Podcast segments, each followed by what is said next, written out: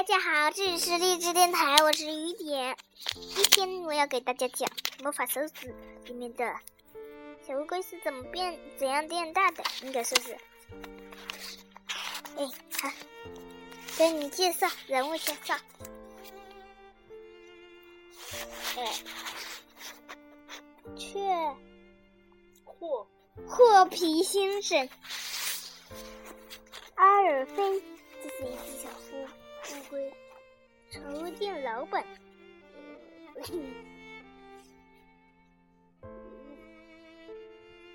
乌龟干，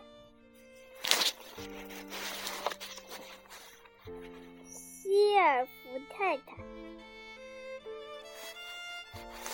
这子的话，好多年前，当我自己的孩子很小的时候，我们藏在花园里养一的两只乌龟。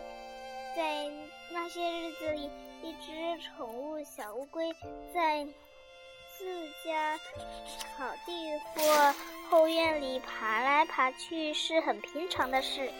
在随便哪一家的宠，呃，哪在随便哪一家宠物店，你可能。你都可以花很少的钱就能买到它们。小乌龟可能是孩子宠物中最麻烦最少的，而且一点儿也没害处。小乌龟主要是从东非、北非的北非进口，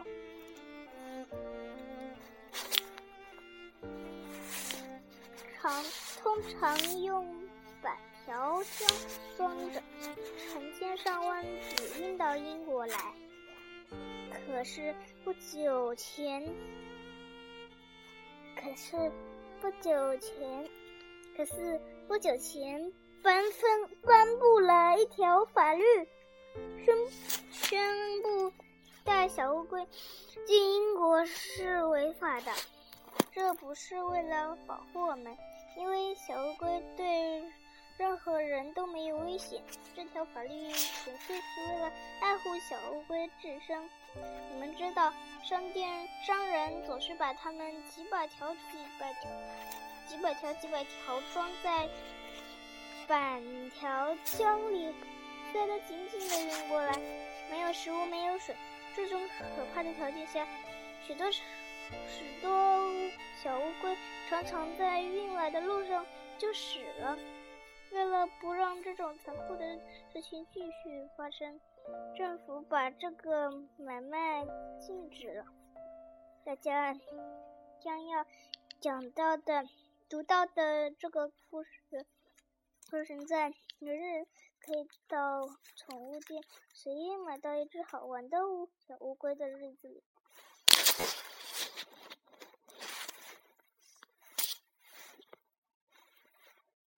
褐皮先生住在一层，褐皮先生住在一座高层公寓的一条套小房间里。他独自住在那里，一直是个很孤独的人。如今退了休，他就更加孤独了。褐皮先生一生当中只有两样心爱的东西。一样是他种在阳台上的花，在这些花花在花种在盆里、桶里和篮子里。一到夏天，他这个小阳台真是五彩缤纷。褐皮先生第二样心爱的东西是个秘密，他把这个秘密完全藏在心底。褐皮先生阳台下面的阳台。阳台下面的阳台比他的大，伸出来很远，因此霍皮先生从上面自己的阳台可以清清楚楚的看到下面阳台上的人在干什么。下面这个阳台属于一个很迷人的中年女士。叫希尔福太太。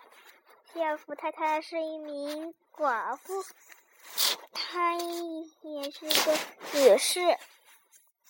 叫，我去，不是不是不是，希尔福太太是一名是一位寡妇，也是一个人过日子，他自己不知道。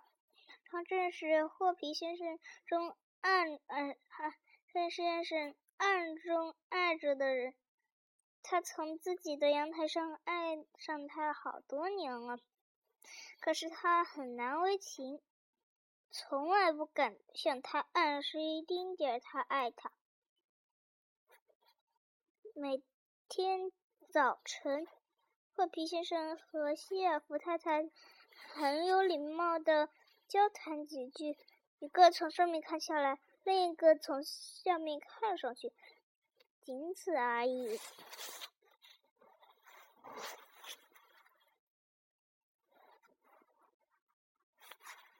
们两个阳台之间的距离，顶多只有几码。可对霍皮先生来说，这点距离就像是上百万英里。他很想邀请希尔弗太太上来喝杯茶。吃块点心，可每次话都到我这边，我总是不鼓不起勇气说出来。我说过了，他这个人非常非常难为情。哦，他一直在心里说，要是他能做出什么惊天动地的大事来，例如搭救他的性命，或者把他从一帮武装匪徒手里救出来。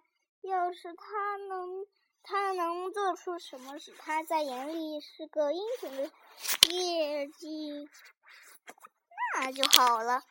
要是，要是，然而，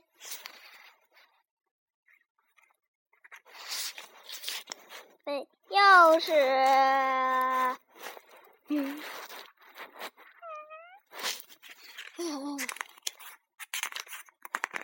然而麻烦的是，校服太太已经把她全部的爱给了别的东西。这东西就是一只小乌龟。这小乌龟的大名叫阿尔菲。每天，霍皮先生都从他的阳台阳台看下去，准看到。希尔弗太太对阿尔菲深情意浓的说说悄悄话，抚摸他的壳，他就不由得暗暗嫉妒。他甚至不在乎自己变成乌龟，一只乌龟。要是希尔夫太太能每天早上抚摸他的壳，深。情深意浓的对他说悄悄话，还是要。希尔菲、阿尔菲和希尔弗太太一起生活了好多年，已经生活了好多年，一起生活已经好些年了。夏天和冬天都住在他的阳台上，阳台周围。用木板拦起来，让阿尔菲不会走着走着从阳台边落下你落到下面去。角落里只有间小屋，小屋子。阿尔菲每天晚上爬进爬进爬进去保暖御寒。十一月天气变凉，希尔弗太太会在阿尔弗阿尔菲的屋屋子里堆满干草，小乌龟钻进去躲在干草当中，可以不吃不喝，一睡就是几个月，这叫做冬眠。我猜你们也知道吧。到了早春，当阿尔弗透过它的壳感到感觉到天气暖和了，暖和了，他就醒来，很慢很慢的爬出窗阳台的那阳台上的那间屋子。希尔叔太太会乐得拍手大叫：“欢迎你回来，我的心肝宝贝！哦，我多么想你啊！”就在这种时候，破皮先生更想他能跟二飞对话，自己变成一只小乌龟了。现在我们就讲到五月里一个阳光明媚的早晨。这个早晨出了件事，他把霍霍皮先生的生活改变了。他真正的他真正触电了。当时他正倚着阳台栏杆看下面的东西。看下面，看下面的希尔福太太，福袋二飞吃早饭。这是给你的莴苣叶子，我的宝贝。他说：“这里是新鲜番茄的，新鲜番茄和一口爽口芹菜。”小福太太。你早，霍皮先生说：“阿尔菲每天早晨看起来很好，他不是美极了吗？”谢弗太太抬头往上看，对他，对他，对他嫣然一笑，绝对美极了。霍皮先生嘴里这么说，其实心里不这么不这么想。这时候，他望下去，看着谢尔福太太抬起、抬起、抬起，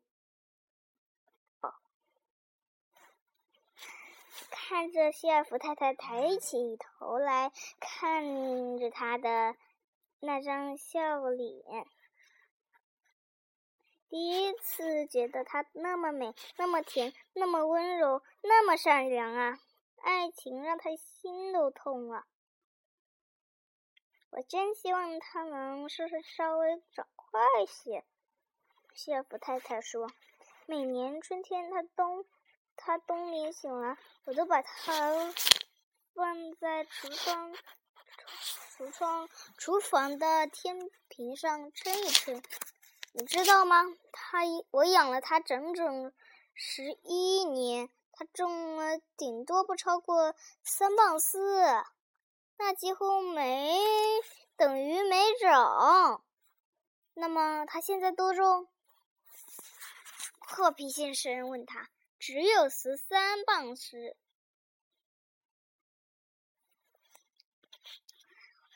希尔弗太太说。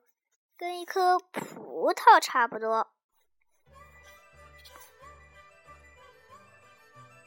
不错。乌龟是长得很慢的，和皮先生严肃地说。不过它们长寿，能活上一百年，这我知道。夏尔福太太回答说。不过我实在希望它能再长。那么一点儿，它太小了。它现在这样似乎正好。霍皮先生说：“不，不正好。”夏尔福太太叫道：“他只要想想自己那么一点点儿，一定觉得难过。谁都想要长大，那么一这么一点点大。呃，不是，不是。”你真，你当真喜欢它长得的更大，对吗？褐皮先生说。在他说话这功夫，他的心忽然一动，一个奇怪的主意突然闪过他的心头。我当然喜欢。希尔福太太叫道：“只要能做到，我愿意献出我的一切。”我。见过大乌龟的照片，大的可以骑上它们，准会羡慕的要死的。霍皮先生的心像个飞轮那样转着，一点儿也不假。他的大好机会来了，抓住机会！他告诉自己说：“赶紧抓住机会不放。”希尔弗太太，他说：“如果你想要它长得快点，我倒是真知道怎么办。你知道？”希尔弗太太叫起来：“哦，请告诉我，我给他吃错东西了吗？我曾经在北非工作过。”霍皮先生说：“英国所有这些小乌龟都是从那里来的。这里一个，这里一个，这里一个，这里一个贝。”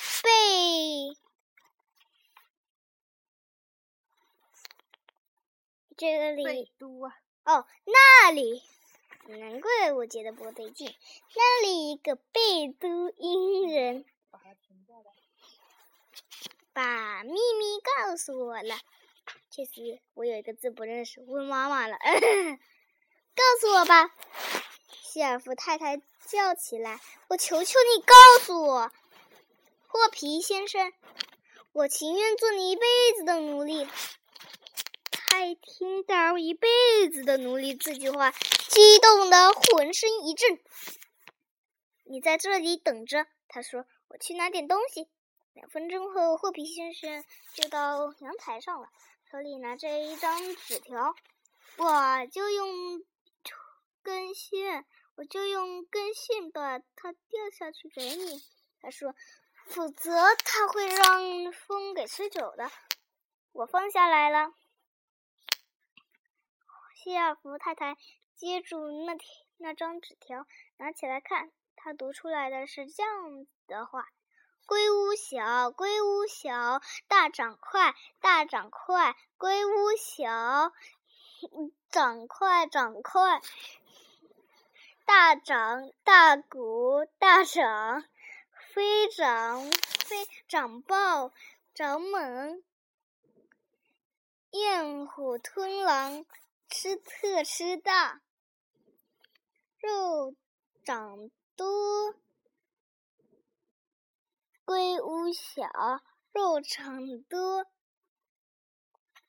西东吃，吃吃吃吃，这是什么意思啊？他问道。是外国话吗？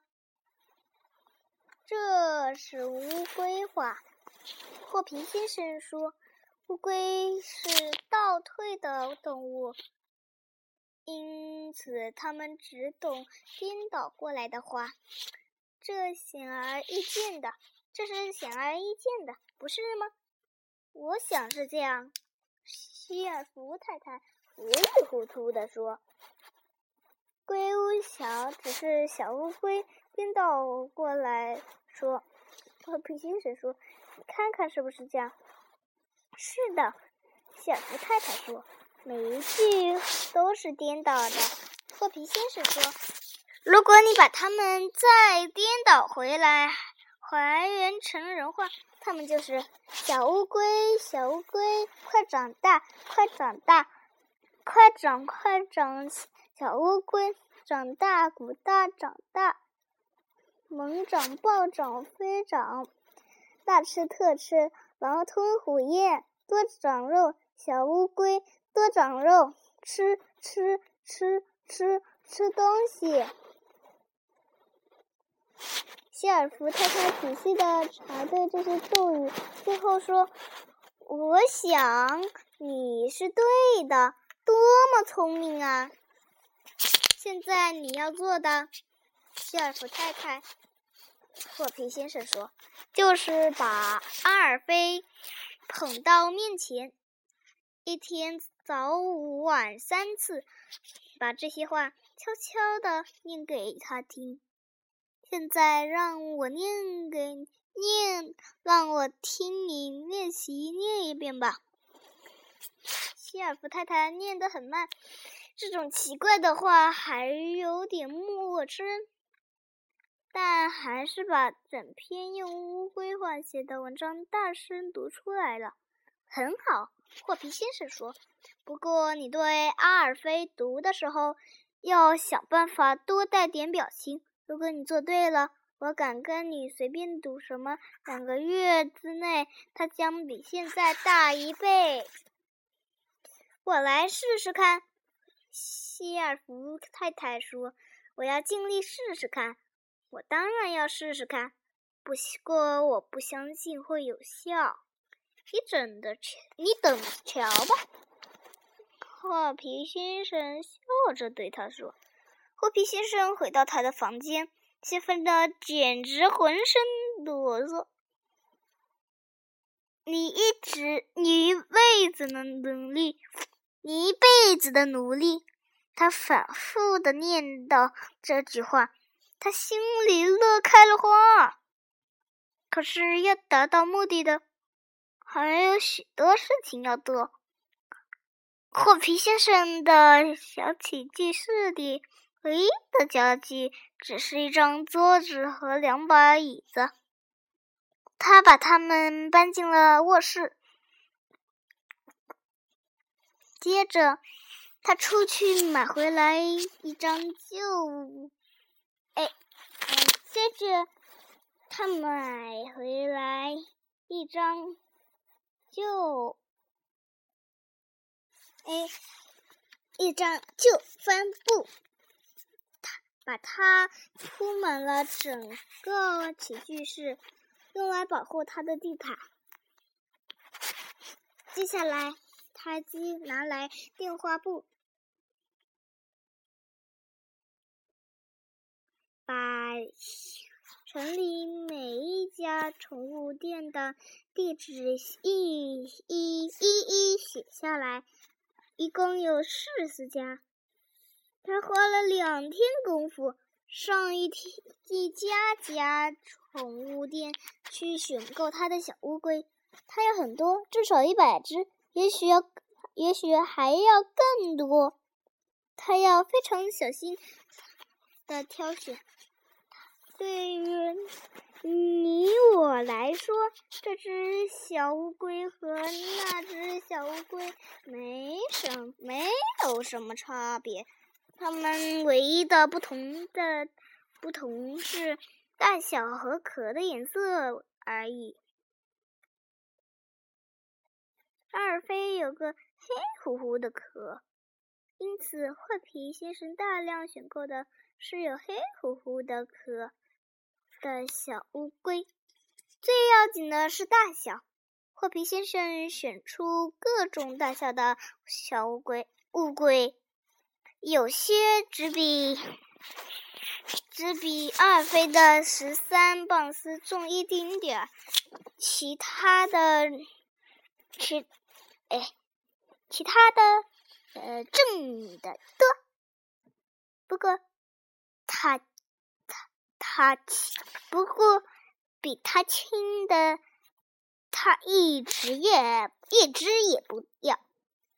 喂他们吃卷心菜叶子，酒店老板全都那么告诉他。他需要的就这些，还要一碗水。画皮先生镜头十足。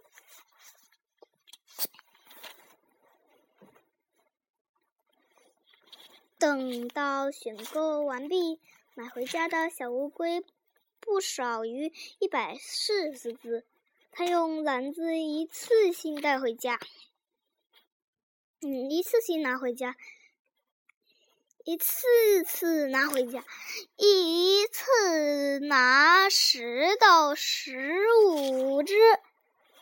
他得来回走好多次，走过来。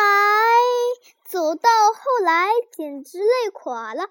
不过他觉得很值得。天哪，是很值得嘛！当所有小乌龟全部拿到家，他那起居室是这样一种奇观啊！当所有人，当所有的小乌龟全部拿到，哎，溜溜溜溜溜溜溜溜嗯地毯上挤满了大大小小的乌龟，有些在慢吞吞的爬，东张西望；有的在啃卷心菜叶子，有些从垫底大碟子里喝水。他们，他当他们在帆布上爬动时，只要哦，只发出再轻不过沙沙的沙沙声。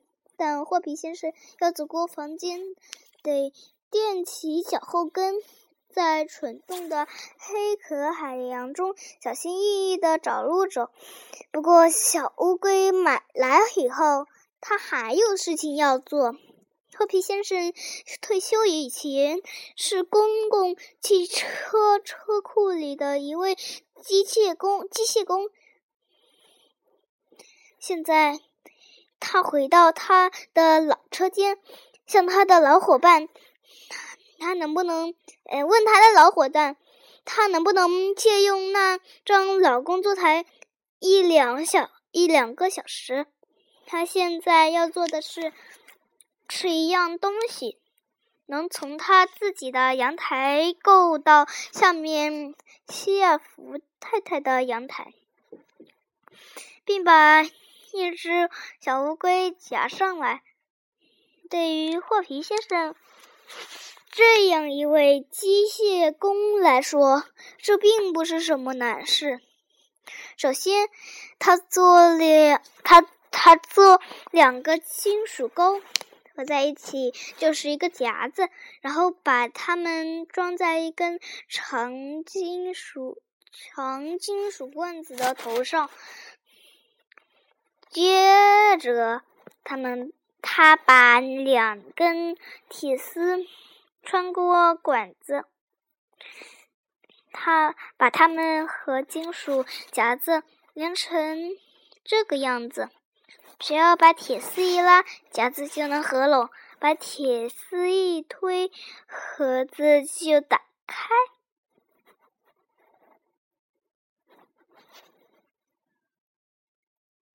铁丝又和管子的另一头、一头、另一头一个管拉和推、推拉。和一个管拉和推的把手连接起来，一切非常简单。破皮先生准备好动手了。希尔弗太太有一个非非全日性的工作，每天从中午到下午五点。他到一家买报卖报纸、糖果的店去上班。对于霍皮先生，事情这就好办多了。于是，他在第一个兴奋的下午，兴奋的下午，在拿稳希尔弗太太已经去上班以后，霍皮先生。拿着他的金属长杆到他的阳台上去。这根长杆，他称为捕龟杆。他从阳台杆栏杆伸出身子，把长杆放到下面希尔弗太太的阳台。阿尔菲正在晒太阳。你好，阿尔菲。火皮先生说：“你要去游逛游逛了。”他把捕龟杆转来转去，直到他正好在阿尔菲上面对准了。然后他推把手，让下面的夹子张开。接着，他把夹子放了下去，正好顶住了阿尔菲的背。再把把手往上一拉，夹子马像上两个指头一样抓紧了乌龟的壳。最后，他把阿尔菲夹到自己的阳台上来，容易极了。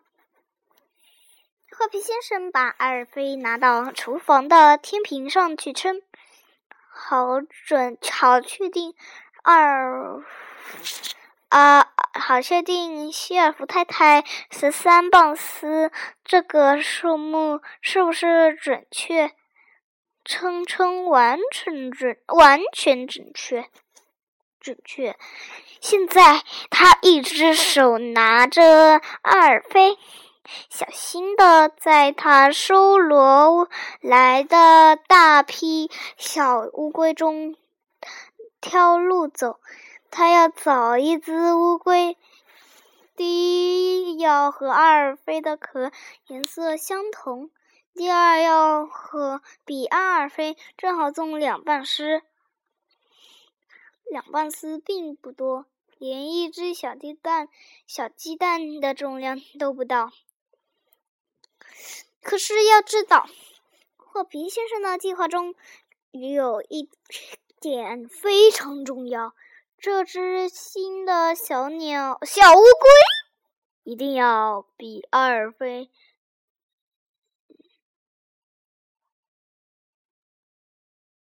一定要阿尔菲只大那么一丁点。这差别必须小的让谢福太太不会注意到。霍皮先生竟然收罗来那么多小乌龟，要找一只他正好要，嗯，他正好要的小乌龟，对他来说并不难。他要在厨房的天平上称出一只，是称出一只只不多不少，正好十五磅时的小乌龟。等到这样一只小乌龟，连他，哎，只要只要这样一只小乌龟找出来了。他把它放在厨房的桌子上，他把它放在厨房的桌子上，阿尔菲的旁边。真是连他自己也很难说出哪一只比哪一只大。可这一只是大一些，大两磅丝。这一只定为小乌龟二号。褐皮先生把小乌龟二号拿到外面阳台上，用用他那捕龟杆的夹子夹紧了，然后他把它朝下面希尔福太太的阳台放下去，就放在一片鲜嫩窝鲜嫩的莴苣叶子旁边。这位小乌龟二号以前从来没有吃过鲜嫩多汁的莴苣叶子，它原来吃的只是厚厚的卷心菜老叶子。它爱这些莴苣叶子，一下子兴致勃勃的大吃特吃起来。接下来是非常紧张的两个小时，褐皮先生辛苦苦的等待着。希尔弗太太下班回来，他会看到这只新乌龟和阿尔菲之间的差异吗？这将是一个紧张的时刻。希尔弗太太飞也似的飘进他的阳台。阿尔菲，我的小宝贝，他叫起来：“妈妈回来了，你想我了吗？”褐皮先生从阳台。栏杆上看下去，但屏住了气，藏在两个大花瓶之间、大花盆之间。新的小乌龟还在那里，但肯特啃莴苣叶子。哎呀哎呀，艾尔菲，你今天看起来胃口好极了。希尔弗太太。说，一定是我轻轻读给你的，跟读给你听的。破皮先生的咒语灵验了，褐皮先生看着希尔弗太太，啊，希尔弗太太捧起小乌龟，抚摸它的壳，啊背，啊背背背背背。他接着，他从衣袋里，他从接着，他从衣袋里夹出霍皮先生那张纸条，让小乌龟贴近他的脸，轻轻地读起来。龟屋小，龟屋小，长大快，长大长快，大长快。龟屋小，长快，长快，大长大，鼓大长。飞飞长飞长猛，呃是长暴长猛。焰火吞狼，吃特吃大，肉长多。龟屋小，肉长多，东西东吃吃吃吃吃。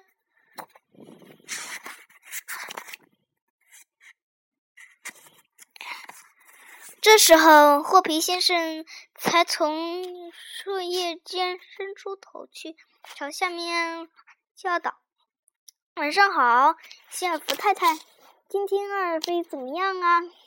他真可爱。”希尔福太太抬起头，呃呃呃呃呃呃呃，嗯，呃。抬起头来，嫣嫣然一笑，而且他的胃口变得那么好。我以前从来没见过他这样吃过，一定是咒语灵验了。哎，明天哦，我就给你讲另一个。嗯，把听说完。